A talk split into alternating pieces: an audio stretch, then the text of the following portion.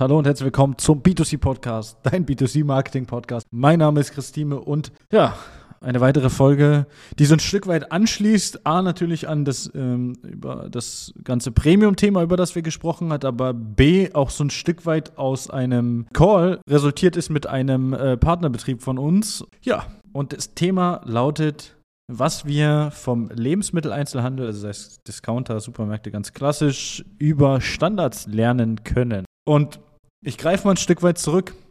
Ähm, als ich 18 war, ist noch gar nicht so lange her, wie manche denken, war es so, dass ich äh, angefangen habe, bei Aldi eine Lehre zu machen. Ja, das heißt, ich habe im Lebensmitteleinzelhandel gelernt, kenne daher das ganze Thema eigentlich auch äh, nicht nur theoretisch, sondern auch praktisch und weiß ganz genau, wie es ist, auch einfach mal acht Stunden am Tag an der Kasse zu sitzen. Wie dem auch sei, da haben wir ein Stück zu der Geschichte und ich habe heute dazu einfach mal was reflektiert. Jetzt müssen wir mal kurz mal überlegen.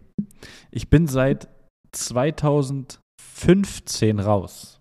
Ich habe jetzt acht Jahre später, siebeneinhalb Jahre später reflektiert und danke gerade einfach unseren Bezirksleitern ähm, für diese Erkenntnis, die ich heute hatte. Also vielen Dank, falls jemand zuhört. Danke. Also, meist gehasst und nie geliebt ist das Thema Testkunden.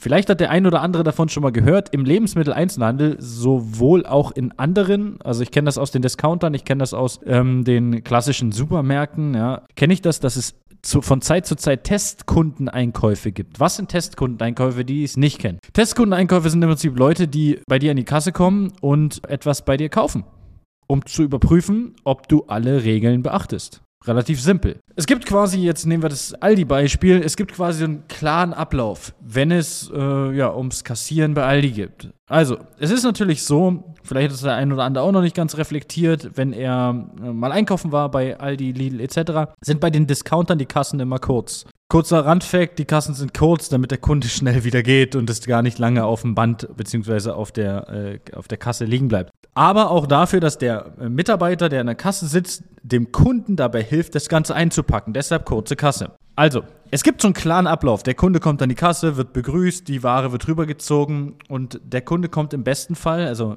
man muss ja selbst den Kunden, der ohne Wagen reinkommt, den muss ich darauf hinweisen, dass er einen Wagen benötigt. Also selbst wenn der Kunde nur quasi eine Flasche Wasser nimmt, soll ich den Kunden darauf hinweisen, dass er einen Wagen nimmt. Wie dem auch sei, Testkunden kommen in der Regel immer mit dem, ähm, mit dem Wagen. Dann muss man dem Kunden sagen, wo er den Wagen postieren soll, beziehungsweise schiebt man sich den dann auch noch selbst zurecht, weil auch dafür ist die Kasse ausgelegt, dass der einen genauen Stand hat. Und dann gibt es quasi den Ablauf, wenn etwas in dem Wagen ist, dann muss ich das überprüfen. Aber nicht, dass der Kunde das Wasser, das Sechserpack Wasser hochhebt, sondern eigentlich, ganz richtig, muss der Verkäufer den Sechserpack Wasser hochheben. Ich erinnere mich da gerade an meinen ersten Testkunden. Der war eine Woche, wo da war ich bei Aldi das erste Mal an der Kasse. Eine Woche, zwei Wochen, nachdem ich da an der Kasse saß, kam ein Testkäufer bei mir. Und der hebte das hoch. Und dahinter waren Kaugummis. Heißt natürlich am Ende durchgefallen. Ja, ich hätte es selber hochheben müssen. Ja, daraus lernt man dann natürlich. Das heißt, man hebt das Ganze beim nächsten Mal selbst hoch. Das heißt aber natürlich auch, dass wir konditioniert werden von den jeweiligen Testkäufern, das Ganze doch lieber selbst zu machen. Das heißt, im Prinzip wird durch dieser Test durch diesen Testkunden, durch diesen Testkäufer nur eins erzeugt. Es wird der Standard geprüft passt der Standard, den wir setzen, zu dem, wie die Verkäufer es an der Kasse umsetzen. Weil ich kann nicht verlangen, dass wenn ich meinem Verkäufer sage, bitte, kommen wir mal zu dem Premium-Thema zurück, bitte, wenn der Kunde kommt, biete ihn einen Kaffee an. Ich kann das nicht verlangen, dass er sich das dann merkt und die jedem jetzt eins anbieten will und wird. Warum? Da es gar keine Konsequenz gibt wenn er es nicht macht. Hat doch immer auch so geklappt. Warum soll ich jetzt auf einmal allen Kunden sowas anbieten? Das macht gar keinen Sinn. Ich bin doch Verkäufer. Ich will ja verkaufen und nicht den Kunden betuddeln. Dieser Goldstandard, den Aldi, Lidl oder generell Netto, alle, alle Discounter, alle, alle Unternehmen im Lebensmitteleinzelhandel schaffen, ist es, dass sie dem, dem ähm, Verkäufer klar machen, es könnte jederzeit ein Testkäufer kommen, der guckt, ob du deine Arbeit richtig machst. Aber die kommen ja verdeckt, das heißt, den kenne ich nicht. Da kommt der Kumpel, der Onkel, der, der Sohn, der, keine Ahnung, die Frau, der Mann. Da kommen alle möglichen Personen, die nichts mit der jeweiligen Person zu tun haben. Oder auch ganz geil, neue Mitarbeiter. die so gerade, weiß ich, in einer anderen Filiale, angefangen haben. Neue Azubis, auch sehr, sehr wild, ja. Das heißt, wir ähm, nutzen dafür Personen, die der andere natürlich nicht kennen kann, damit es nicht auffällt. Und genau so einen Standard sollten Unternehmen das auch einführen. Jedes Unternehmen, welches so einen Standard mit einem Testkäufer noch nicht eingeführt hat, bin ich ganz stark dafür, dass genau das eingeführt wird. Warum? Ich prüfe jedes Mal meine Mitarbeiter danach, ob sie den Prozess befolgen. Weil ich bin mir sicher, dass wenn du heute deinen Mitarbeitern sagst, hey, guck mal, wenn ein Kunde kommt, bitte biete ihnen Wasser an. Ich bin mir sicher, dass es nicht bei allen so ist. Dass halt nicht jeder Verkäufer den, ähm, dem Kunden ein Wasser anbietet oder einen Kaffee. Und ich bin mir sicher, dass es auch nicht jedem Kunden angeboten wird. Aber insofern der Verkäufer weiß, dass jeder Kunde, der hier reinkommt, theoretisch ein Testkunde sein könnte, was wird passieren? Ihr wird es automatisch besser aufnehmen. Weil, sind wir ehrlich, ich kann bei Aldi an der Kasse sitzen und muss tausende Zahlen im Kopf haben. Aber auch den Ablauf. Aber mache ich den Ablauf einmal falsch, falle ich einmal durch. Das ist nicht schlimm. Jeder fällt mal durch. Falle ich ein zweites Mal durch, brauchen nicht darüber reden, was passiert. Falle ich ein drittes Mal durch, dann brauchst du gar nicht mehr wiederkommen. Das heißt, du kann, das kann passieren, dass du als Verkäufer so viele Fehler machst an der Kasse aus Faulheit oder aus Gemütlichkeit. Du stehst nicht auf, hebst es nicht selber an, dass es dich deinen Job kostet. Aber den Verkäufern in vielen Unternehmen, wenn die dem Kunden keinen Kaffee anbieten, da ist das Schlimmste, was passiert, der Kunde geht raus.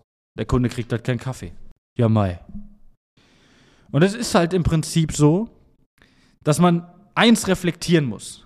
Wenn deine Verkäufer eine schlechte Abschlussquote haben, eine schlechte Quote von Leads zu Abschluss, dann stell dir die Frage, bekommt der Kunde, der bei dir reinkommt, etwas angeboten, was er woanders nicht bekommt? Wir reden jetzt nicht von dem Produkt, was er woanders nicht bekommt, sondern von, vom Erlebnis, welches der Kunde hat, wenn er bei dir reinkommt. Und jetzt nehmen wir mal ein Beispiel. Wir gehen heute hin und bleiben wir beim Thema Küche, planen uns eine Küche bei Unternehmen A. Unternehmen A bietet uns nichts an, nur die Küchenplanung. Ich gehe nochmal zu Unternehmen B. Unternehmen B performt besser. Gibt mir einen Kaffee, gibt mir was zu trinken, gibt mir einen Tee. Hat vielleicht noch so kleine, kleine Sachen mit auf dem äh, Tisch stehen, so kleine Kekse oder ähnliches. Bei wem werde ich mich als Kunde wohler fühlen, insofern das Produkt, was verkauft wird, passt, der Preis passt. Ist ähnlich wie beim anderen. Oder ist sogar gleich. Oder vielleicht sogar ein Stück weit teurer. Der Verkäufer ist nett.